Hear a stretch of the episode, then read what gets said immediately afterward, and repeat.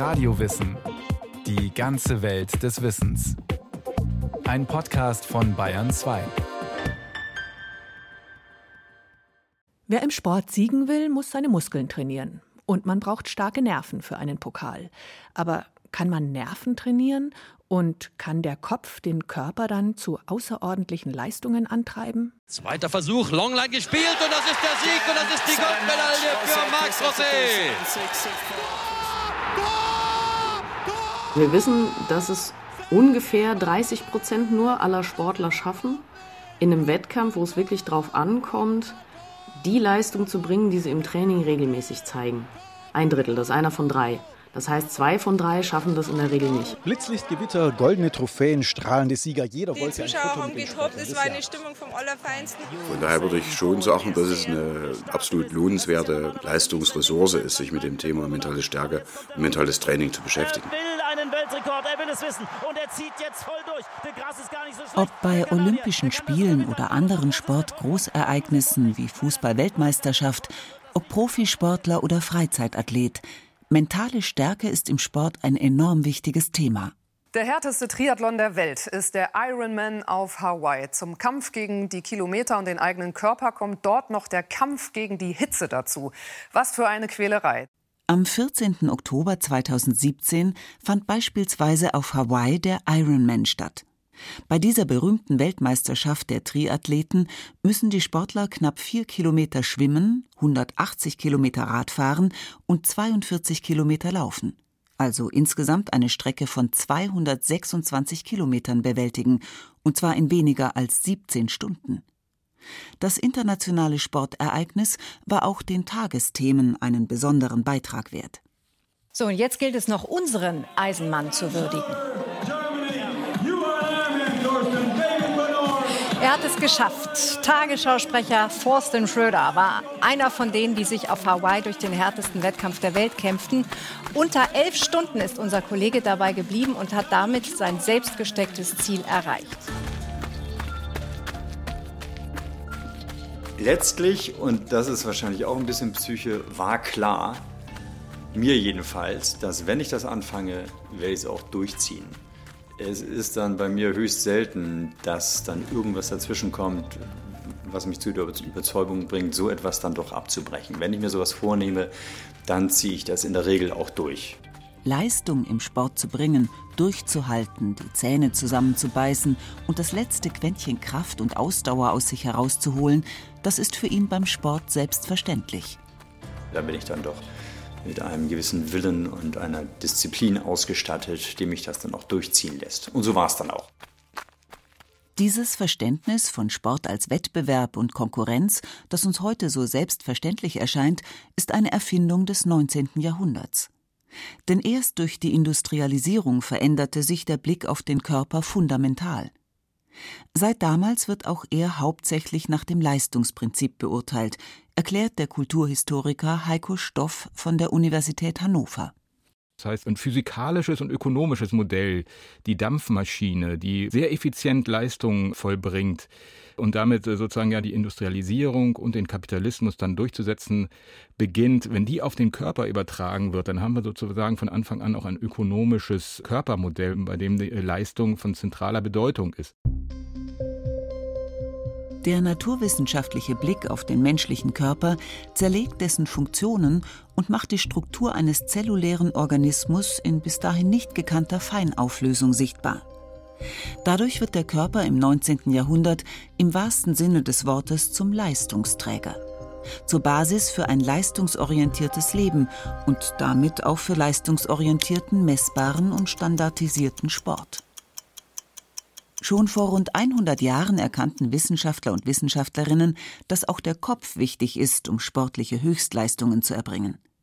Diese Erkenntnis gilt bis heute und wird durch die Hirnforschung immer bedeutsamer. Wo früher Trainer gebrüllt haben, reiß dich zusammen, dann schaffst du das, stehen heute Sportpsychologen zur Verfügung, die die optimale Bewegung und Gedankenkraft vermessen und durch Memotechniken optimieren wollen. Denn dass die Leistungsfähigkeit auch von Motivation, Angst, Siegeswillen und mentaler Stärke abhängt, ist inzwischen eine Binsenweisheit. Das gilt sowohl für Einzelsportler als auch für Mannschaften. Auch der Fußballer Mario Gomez beschreibt im ARD-Interview, worauf es bei entscheidenden Spielen ankommt. Leute da draußen werden es nicht verstehen, die werden es nicht verstehen können, die werden es wahrscheinlich auch nicht verstehen, wenn ich das jetzt sage, aber das war heute brutal und das hat ja auch nichts damit zu tun, welche Mannschaft wie viel verdient, welche Mannschaft wie viel gekostet hat, welche Mannschaft welchen Etat hat. Heute ging es nur um die Birne. Immer wieder üben Spitzensportler und Spitzensportlerinnen genau das, nur an den nächsten Schritt zu denken, voll in der Situation zu sein, sich nicht ablenken zu lassen. Manche schaffen das, indem sie sich auf ihren eigenen Atem konzentrieren, andere aktivieren positive Bilder im Kopf, sogenannte Happy Places, und wieder andere gehen in Gedanken systematisch die zukünftige Bewegung durch. Grundlegendes Ziel dieser Techniken ist es, rein physiologisch betrachtet, den Adrenalinpegel im Blut in den Griff zu bekommen, erklärt die Sportpsychologin Dr. Janine Ohlert. Sie lehrt an der Sporthochschule in Köln. Es gibt einen optimalen Punkt. Das heißt, wenn ich zu wenig Adrenalin habe, dann ist es nicht gut. Und wenn ich zu viel Adrenalin habe, dann ist es aber auch nicht gut. Das heißt, ich muss im Grunde meinen optimalen Punkt finden. Und das größte Problem, was Sportler haben, ist eben, dass sie diesen optimalen Punkt eben schon überschritten haben. Also das heißt, dass häufig eben einfach zu viel Adrenalin da ist dann in solchen Situationen. Das richtige Verhältnis zu haben zwischen Anspannung und Entspannung entscheidet bei den meisten Sportlern über Sieg oder Niederlage. Und dass der Körper in einer Stresssituation Adrenalin ausstößt, ob Wettkampf oder Prüfung, ist eine biologische Konstante, erklärt Janine Ohlert. Das kann man nicht ändern, sollte man aber wissen und steuern. Das ist ja tatsächlich so eine evolutionäre Geschichte. Das heißt, früher war eben so, wenn man Stress hatte, dann gab es wahrscheinlich irgendeinen Angriff von irgendeinem Feind oder ein gefährliches Tier oder solche Geschichten. Der Körper ist in solchen Situationen, wo dann viel Adrenalin durch die Adern pumpt, automatisch darauf programmiert, entweder wegzulaufen oder zu kämpfen. Die Muskeln, die ich zum Weglaufen oder zum Kämpfen brauche, die funktionieren dann eben auch gut unter viel Adrenalin. Und die anderen Muskeln, die ich eigentlich dafür eben nicht so benutze, deswegen halt auch die Feinmotorik und solche Geschichten, die sind dann eher, ich sag jetzt mal, deaktiviert. Die hätten ja dann eigentlich keine Funktion evolutionär gesehen und deswegen, also die sind schon überaktiviert, wenn man so will. Die sind dann zu steif. Um eine optimale Leistung abliefern zu können, muss die Adrenalinausschüttung gesteuert werden. Das kann durch Atemübungen sein, durch Meditation oder autogenes Training beispielsweise. Und dann gelingt es Sportlerinnen und Sportlern auch, sich nicht ablenken zu lassen und alles abzurufen, was sie trainiert haben. Die Adrenalinausschüttung zu kontrollieren, sollte neben Kraft, Ausdauer und Technik täglich geübt werden.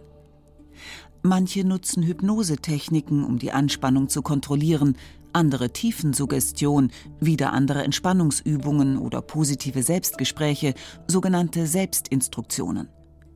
Auch die Tennisspielerin Andrea Petkovic hat mit Selbstinstruktionen schon häufig Erfolg gehabt. Bei den French Open in Paris 2017 ist es ihr damit gelungen, sich selbst wieder in die Spur zu bringen, wie sie in einem Interview mit dem Deutschlandfunk anschaulich beschreibt.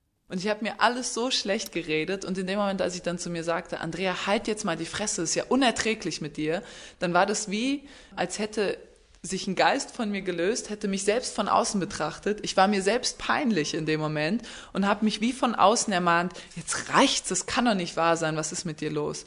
Und in dem Moment war es wieder gut. Solche Selbstinstruktionen fallen manchen Menschen leicht, weil sie ohnehin selbstbewusst sind. Andere müssen diesen Prozess in kleinen Schritten erlernen.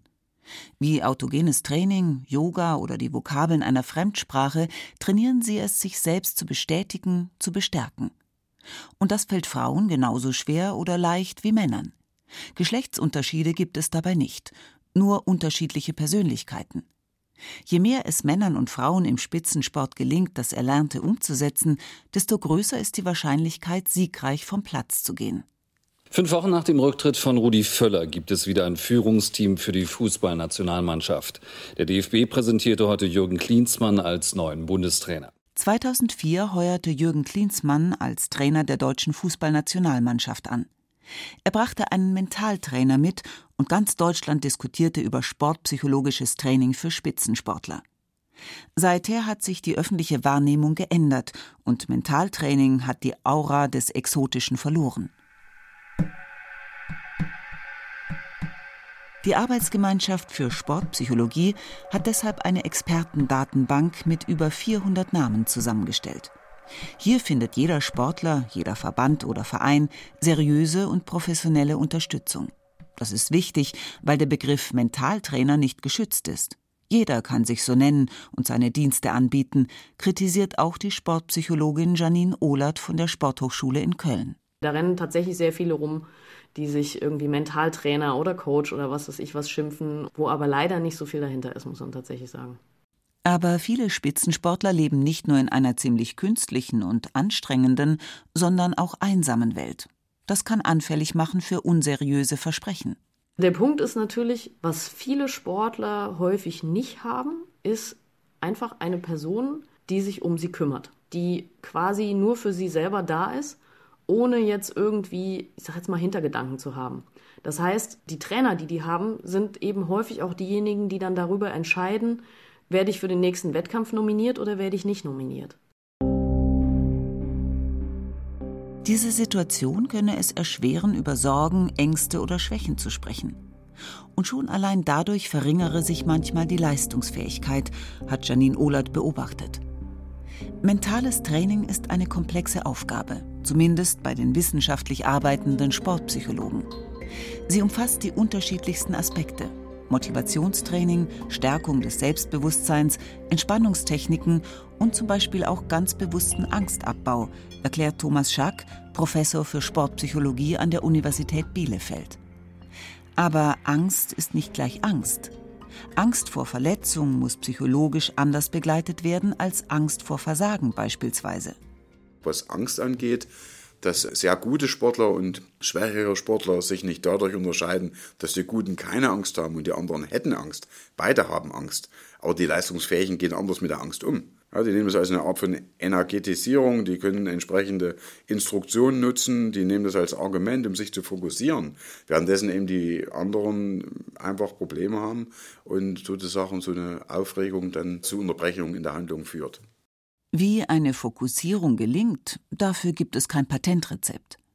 Neben diesen psychologischen Aspekten im engeren Sinn geht es beim Mentaltraining aber auch um die optimale Bewegung.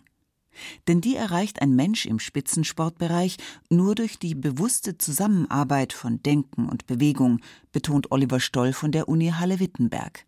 Das hat was mit Bewegungssteuerung zu tun. Das hat was damit zu tun, wie kann ich eine Bewegung erlernen oder optimieren unter Nutzung von zum Beispiel der Vorstellungskraft oder auch der Art und Weise, wie ich mit mir selbst rede. Wir nennen das Selbstinstruktion. Das kann man zusammenführen, diese beiden Fähigkeiten, also sich etwas vorstellen können und sich selbst instruieren sozusagen diese beiden zentralen Fähigkeiten, über die eigentlich jeder Mensch verfügt, die kann man eben sehr zielgerichtet nutzen, um dann zum Beispiel eine optimale Bewegung zu erlernen, zu stabilisieren oder zu verbessern.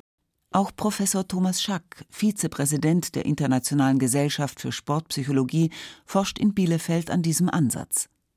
Am Zusammenspiel von Gedächtnis, Bewegungskontrolle und Aufmerksamkeit.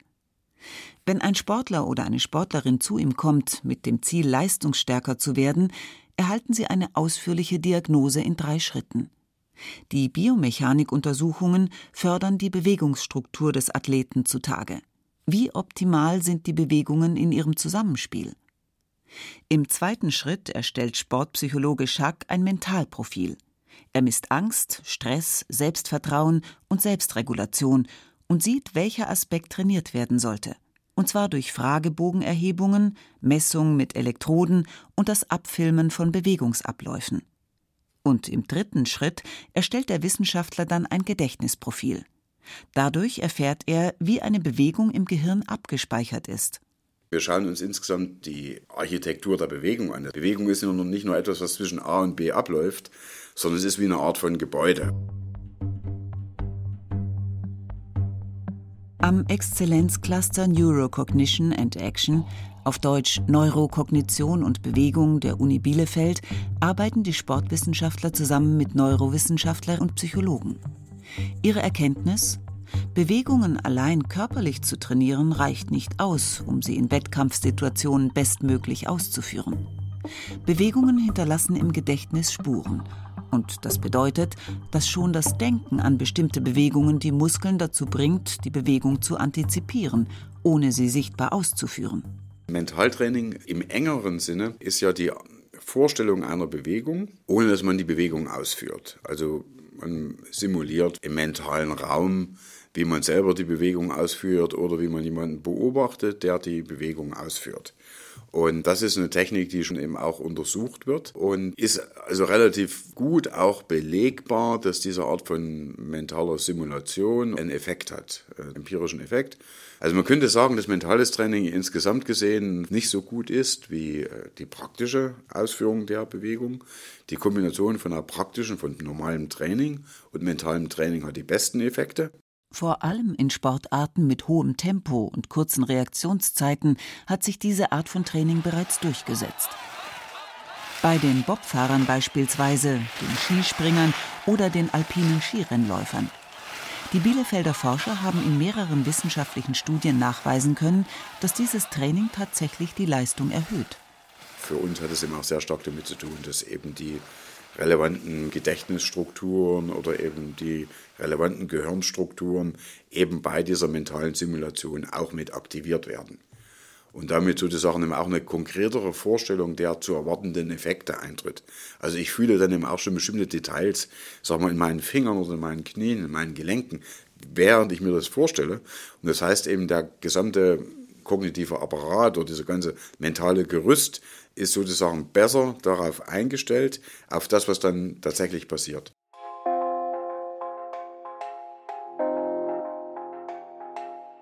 Zwischen Gehirn und Muskeln findet eine Wechselwirkung statt. Gibt das Gehirn eine Bewegung in Auftrag, werden Muskeln aktiviert, ob mit oder ohne sichtbare Bewegung. Gleichzeitig aber melden die Muskeln ans Gehirn zurück, wie und wo sie sich genau aktivieren. Und das wiederum macht nicht nur neue Vernetzungen im Gehirn möglich, sondern auch die Korrektur von Bewegungen. The Olympic champions and gold medalist, Team Germany. Ich habe mich einfach so auf dieses Rennen einfach schon gefreut im Vorfeld und ähm, das ist bei mir einfach schon ein ganz entscheidender Faktor. Der Kopf war halt einfach zu 100 Prozent da und das macht einfach so unfassbar viel aus im Sprint und ähm, körperlich bin ich fit und es passte alles und es war einfach mein Tag erzählt die junge Leichtathletin Gina Lückenkemper im aktuellen Sportstudio des ZDF, nachdem sie bei den Leichtathletik-Weltmeisterschaften in London 2017 beim 100-Meter-Lauf unter elf Sekunden geblieben war. Die schnellste Zeit der Vorläufe. Aber das Nachwuchstalent trainiert nicht nur Technik, Ausdauer und Kraft, sie hat auch noch ein Ritual vor jedem Rennen. Sie legt vorher nämlich an einer 9-Volt-Batterie. Ähm, ich äh, arbeite mit einem Neuroathletiktrainer zusammen, der hat es einfach echt drauf und äh, ja, wir sprechen halt einfach das Nervensystem im Körper damit ein bisschen an und aktivieren das Ganze mal so ein bisschen. Magisches Denken oder Ritualisierung nennen Wissenschaftler dieses Vorgehen. Und das kommt gar nicht so selten vor. So ist von dem italienischen Fußballtrainer Giovanni Trapattoni überliefert, dass er Weihwasser in der Umkleidekabine verspritzte, um der italienischen Fußballnationalmannschaft bei der Weltmeisterschaft 2002 den nötigen Beistand zu verschaffen. Die Reiterin Isabel Wert trägt seit 1991 bei allen Turnieren dieselben Reitstiefel und beim Weltklasse-Sprinter Usain Bolt lief vor jedem Rennen im Stadion schon fast zeremoniell immer das Gleiche ab. Hüpfen, Kopfnicken, Klatschen, über den Kopf streichen, Fingerzeig. Jetzt müssen die langen Beine von Usain Bolt greifen. Das tun sie jetzt in diesem Augenblick. Der Usain Bolt geht vorbei an alle und Die meisten Sportler haben feste Rituale, die sie bei jedem Wettkampf einhalten. Glücksbringer, das Anziehen von Schuhen in derselben Reihenfolge, Gebete, eine feste Schrittfolge oder besonders lackierte Fingernägel. Solche Routinen und Rituale haben den Vorteil, dass sie die Zeit vor dem Wettkampf mit automatisierten Abläufen füllen und deshalb nicht ablenken. Aber sie allein verhelfen nicht zum Sieg. Denn wissenschaftlich betrachtet gehören solche Rituale nicht zum mentalen Training.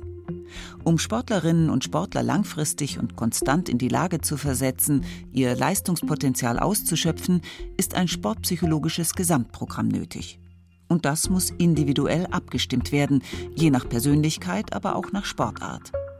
Damit Sportlerinnen und Sportler nicht eines Tages vor den Trümmern ihrer Karriere stehen, wie etwa der Skispringer Sven Hannawald, der Radfahrer Jan Ulrich, der Fußballer Sebastian Deißler oder der Triathlet Jan Frodeno. Schätzungen gehen davon aus, dass etwa jeder zehnte Leistungssportler von Burnout betroffen ist. Denn die psychische Erholung geht zwischen den Anspannungen im Trainingsalltag manchmal verloren. Also das ist ja so, dass äh, man einen Trainingseffekt eher in der Pause erreicht als in der Belastung. Pause ist immer nötig und Erholung ist nötig sagt der Sportpsychologe Professor Oliver Stoll von der Universität Halle-Wittenberg. Die Mediziner und Trainer äh, können das natürlich sehr gut screenen über physiologische Daten, Laktat oder Kreatin und so weiter. Aber in der subjektiven Wahrnehmung von Erholung und Belastung sieht das schon anders aus. Kann durchaus sein, dass jemand unter Umständen nicht unbedingt übersäuert ist, also im Sinne von, von den objektiven Daten zumindest ja nicht, aber im Kopf sieht es anders aus. Manchmal fühlen die sich da schon sehr müde und sehr beansprucht und dann muss man eben überlegen, wie kann man also auch auf der äh, mentalen Ebene Erholungseffekte initiieren. Oliver Stoll hat jahrelang die deutschen Turmspringer auch bei Wettkämpfen psychologisch betreut und dabei immer wieder festgestellt, dass die Entspannung nach oder zwischen dem Training unterschätzt wird. Denn die mentale Anstrengung lässt sich nicht ausschließlich mit physiologischen Untersuchungen messen. Das kann im schlimmsten Fall dazu führen, dass Sportler aufgeben müssen, weil sie den Druck psychisch nicht mehr aushalten. Auch deshalb hält der Sportpsychologe es für dringend geboten, Menschen im Leistungssport mental zu unterstützen. Aber das müsse wissenschaftlich abgesichert sein. Das ist nicht immer nur der Kopf. Also das können eben ganz viele Sachen sein. Warum? Ich würde die Mentalthematik nicht zu hoch hängen wollen, aber ich würde sie aber auch natürlich nicht unter den Tisch fallen lassen.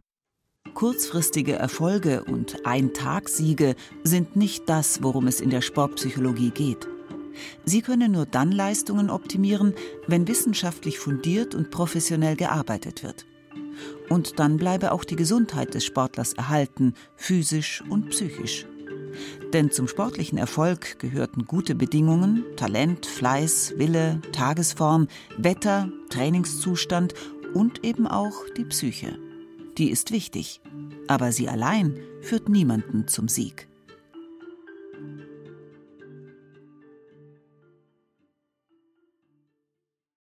Sie hörten Sportpsychologie. Wie entscheidend ist mentales Training? Eine Sendung von Daniela Remus.